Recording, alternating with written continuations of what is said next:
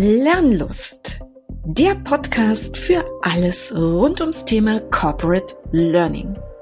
Wir sind Claudia Schütze und Susanne Dube und wir sind Learning Consultants bei der TTS und wir sind die Hosts dieses Podcastes. Und hier werden wir uns über Themen unseres Arbeitsbereiches miteinander austauschen, also alles, was Lernen in Organisationen heute und in der Zukunft betrifft. Und wir werden uns von Zeit zu Zeit interne oder auch externe Experten in unsere Runde einladen. Und wir freuen uns, wenn ihr dabei seid.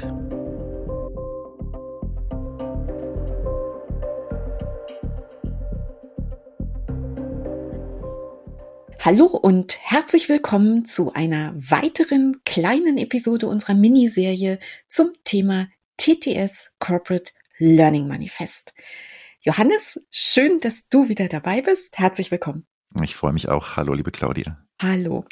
Johannes, wir haben schon über viele Prämissen gesprochen und wir haben am Anfang auch mal verraten, es gibt zwölf. Wir sind fast am Ende angekommen. Worum geht es heute? Wir wollen reden über Prämisse Nummer elf. Kontinuierliches Lernen der Organisation und ihrer Mitglieder ist Grundvoraussetzung für Wertschöpfung und zukünftige Wettbewerbsfähigkeit. Okay. Ich habe schon manchmal gesagt, ein großes, ein großes Thema. Das sage ich diesmal auch. Und warum? Weil, wenn es darum geht, Johannes, die Zukunft der Organisation sicherzustellen, die Zukunftsfähigkeit der Organisation sicherzustellen, dann ist es für mich ja quasi das, wozu überhaupt das ganze Große. Lass uns darüber mal reden. Was sind deine Gedanken dazu? Das zielt ja eigentlich auf eine sehr oft erzählte Story, die wir immer hören, dass wir lernen müssen, was in der Zukunft wichtig ist, in Form von, dass wir heute nicht wissen, was in der Zukunft wichtig sein wird, sondern wir müssen Arten entwickeln, damit äh, anpassungsfähig zu werden, mhm. was wir in der Zukunft brauchen. Wir wissen heute nicht, was wir morgen brauchen. Darum, da, damit müssen wir umgehen lernen. Absolut. Und wir als Teil der Organisation, als Teil unseres Teams und die Organisation selber, richtig? Richtig, genau. Das ähm, betrifft alle, mhm. alle in Individuen, alle Menschen, ähm, die sich in der Organisation befinden, die sich auch außerhalb der Organisation mhm. befinden, aber natürlich auch die Organisation im Ganzen, mhm. über alle organisationalen Schichten hinweg. Okay, das heißt, wenn wir über die Zukunftsfähigkeit sprechen, das heißt, wir müssen dazu beitragen, dass wir immer wieder mit den richtigen Fähigkeiten, Kenntnissen, Möglichkeiten sozusagen die Organisation weiterentwickeln. Mhm, Und wir uns in der Organisation natürlich weiterentwickeln, das ist sicher die Voraussetzung dafür, schlechthin. Und wenn wir über Weiterentwicklung sprechen, Johannes, dann hat es eben per se etwas mit Lernen zu tun. Und wollen wir da mal ein bisschen schauen, was hier die, die Spezifika sind, die uns hier zu dieser Prämisse wichtig erschienen? Ja. Das sind, da gibt es, glaube ich, einige Punkte, die es mhm. zu betrachten gilt. Also zum, zum einen, und wir haben es eben schon kurz angesprochen, weg von diesem, ähm, ja, äh, ich wollte gerade sagen, vielleicht früher funktionierenden, aber eigentlich früher auch nicht wirklich funktionierenden ähm, Vorgehen, dass wir einmalig in Form der Berufsausbildung ähm, etwas lernen und dann den mhm. Rest unseres Lebens anwenden können. Das hat wahrscheinlich mhm. früher ähm, vielleicht noch ein bisschen besser funktioniert als heute, aber auch nicht mhm. so wirklich gut. Mhm. Ähm, aber dann auch, und du hast es eben auch schon angedeutet, dass wir uns auf eine Metaebene mhm. begeben und uns eben diese, diese Anpassungsfähigkeit einüben, damit damit herumzuspielen, auszuprobieren, was, ja. äh, was könnte äh, in Zukunft ähm, hilfreich sein, dass wir auch verschiedene Praktiken austesten, ähm, ob sie bei uns in der Organisation funktionieren, ob sie eher mhm. abgestoßen werden, dass wir lernen, unsere Arbeit aus verschiedenen Blickwinkeln zu reflektieren, um, um, um dann da gemeinsam ähm, daraus zu lernen, wie wir uns zukünftig weiterentwickeln können. Ein, ein wichtiger Punkt ist, wenn ich gleich einfach mal weiter texten darf. Sehr gerne. Ähm, dass wir, dass wir ähm, lernen, weg von diesem Schnappschussdenken mhm. zu kommen. Also immer nur auf ähm, ja. die nächste Tätigkeit, die ich gerade jetzt für das nächste Projekt brauche, sondern Aber dass Johannes, wir, jetzt möchte ich ganz kurz gerne. intervenieren. Wir brauchen das trotzdem, weil es wird immer konkrete Lernanlässe geben und Lerninhalte und Ziele, die ich jetzt brauche. Aber es braucht eine zweite Dimension dazu. Und äh, entschuldige bitte, aber das war mir wichtig, das einfach nochmal eben gerade einzuschieben und jetzt zurück auf die höhere Ebene, auf das nicht ganz konkrete jetzt im Moment, sondern auf das langfristige. Genau. Und ich glaube, dass das, das sind nicht zwei verschiedene Dinge, sondern das mhm. ist, das sind zwei, zwei Facetten ähm, des, des, äh, desselben. Ja. Weil wenn wir, ah, ich, ich sehe Lernen vielleicht als so eine Art, als so eine Art Puffer. Ähm, Lernen hilft uns eben aus dieser eng getakteten Management-Zyklus äh, denke, da einen Bogen drüber zu spannen.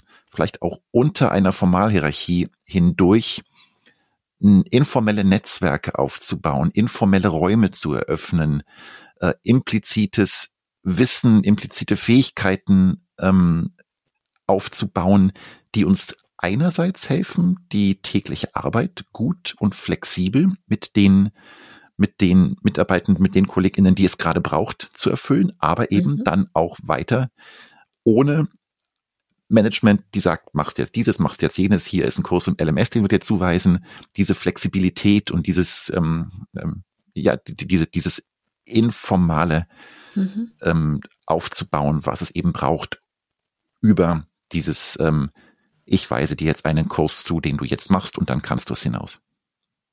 Eigentlich, Johannes, ähm, etwas, wo die Menschen in der Organisation und vielleicht auch Teams, also ich würde es jetzt mhm. auch schon ein bisschen größer machen, ähm, die Erfahrungen sammeln in kleineren, konkreteren Situationen, dass sich bestimmte Lernstrategien, Lernformate, Netzwerke, Austauschmöglichkeiten, wie auch immer, als hilfreich erwiesen haben.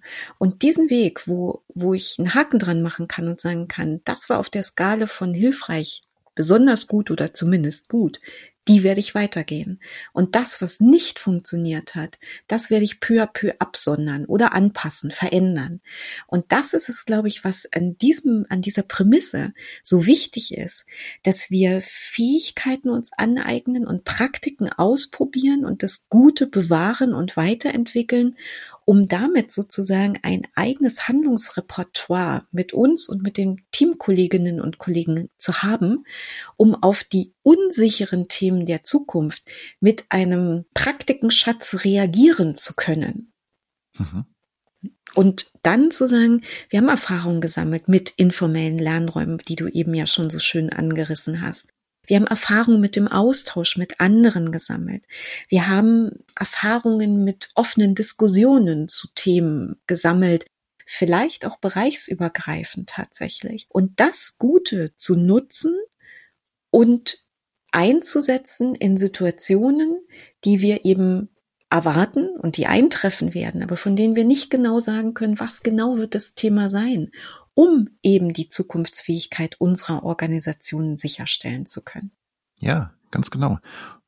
Wichtig dabei ist mir, dass das nicht einfach so passiert, mhm. dass wir da nicht einfach sagen, ja, wir machen jetzt einen Raum auf und gut ist, sondern ähm, dass es durchaus förderlich sein kann, da Rituale, eine gewisse ja. Struktur reinzubringen, die uns erlaubt, eben genau in diesen zukunftsgerichteten Rhythmus zu gelangen. Ich muss gerade denken an ein Buch, was ich gerade lese, Open Space Agility von äh, Daniel Metzig. Ich hoffe, ich spreche ihn mhm. jetzt richtig aus, der ja eben genau beschreibt, wie zum Beispiel eine Organisation es schaffen kann, in diesen, in diesen permanenten äh, Modus des, äh, wir finden uns, wir probieren Dinge aus, wir, mhm. wir ähm, behandeln Themen und reflektieren dann nach einer gewissen Zeit, wie wir damit vorangekommen sind, ob wir es verwerfen, ob wir es weiter treiben, eben durch diesen Open Space Agility Ansatz, dass wir zweimal im Jahr zu Beginn und zum Ende des Jahres einen Open Space machen und dazwischen eine, er nennt das Lernkapitel, ein, äh, ein Lernkapitel haben,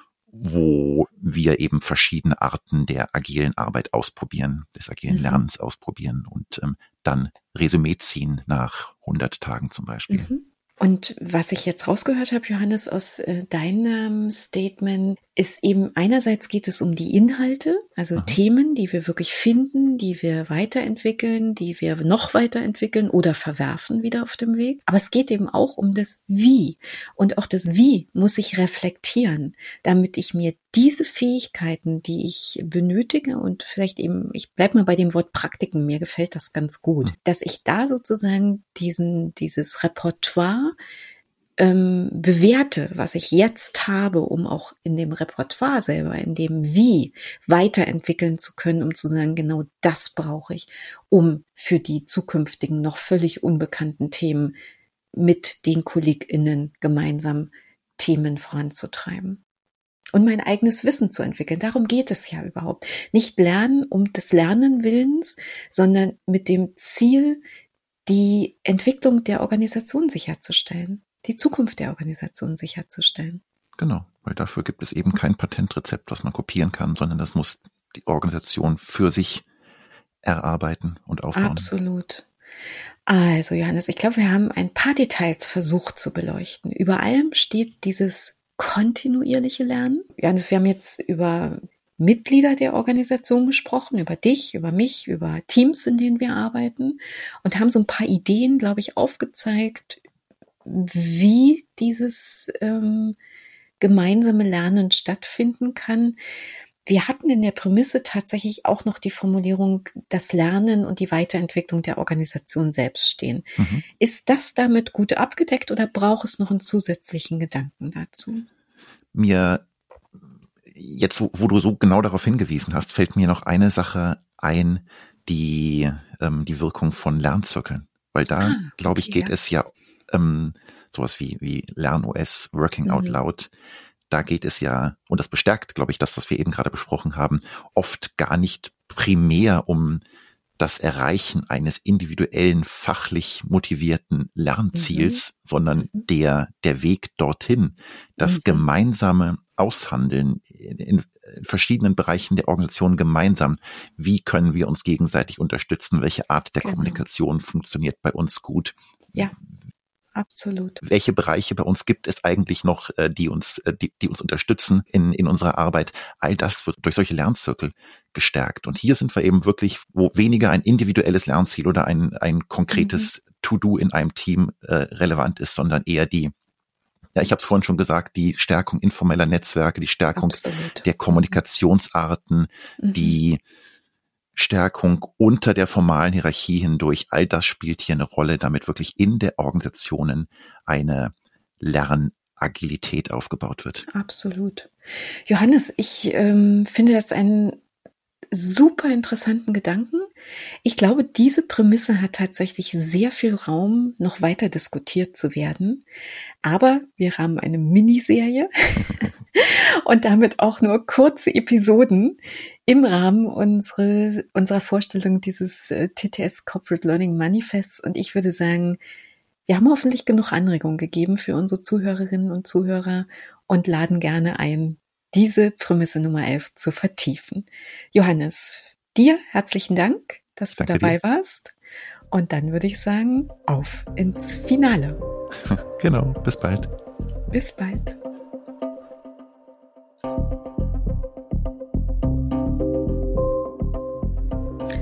Ja, habt ihr uns eigentlich schon abonniert? Das geht überall da, wo ihr eure Podcasts am liebsten hört. Lernlust gibt es alle drei Wochen neu und wir freuen uns sehr auf euer Feedback und vor allen Dingen auf den Austausch mit euch. Ihr könnt uns auf Podigy schreiben oder bei Twitter oder LinkedIn. Und sagt uns doch auch gerne, was euch besonders gut an unserem Podcast gefällt und wo wir vielleicht auch noch besser werden können. Und gebt uns sehr gerne eine Bewertung bei Google Podcasts oder einem anderen Portal eurer Wahl. Also, wir hören uns bei der nächsten Lernlust.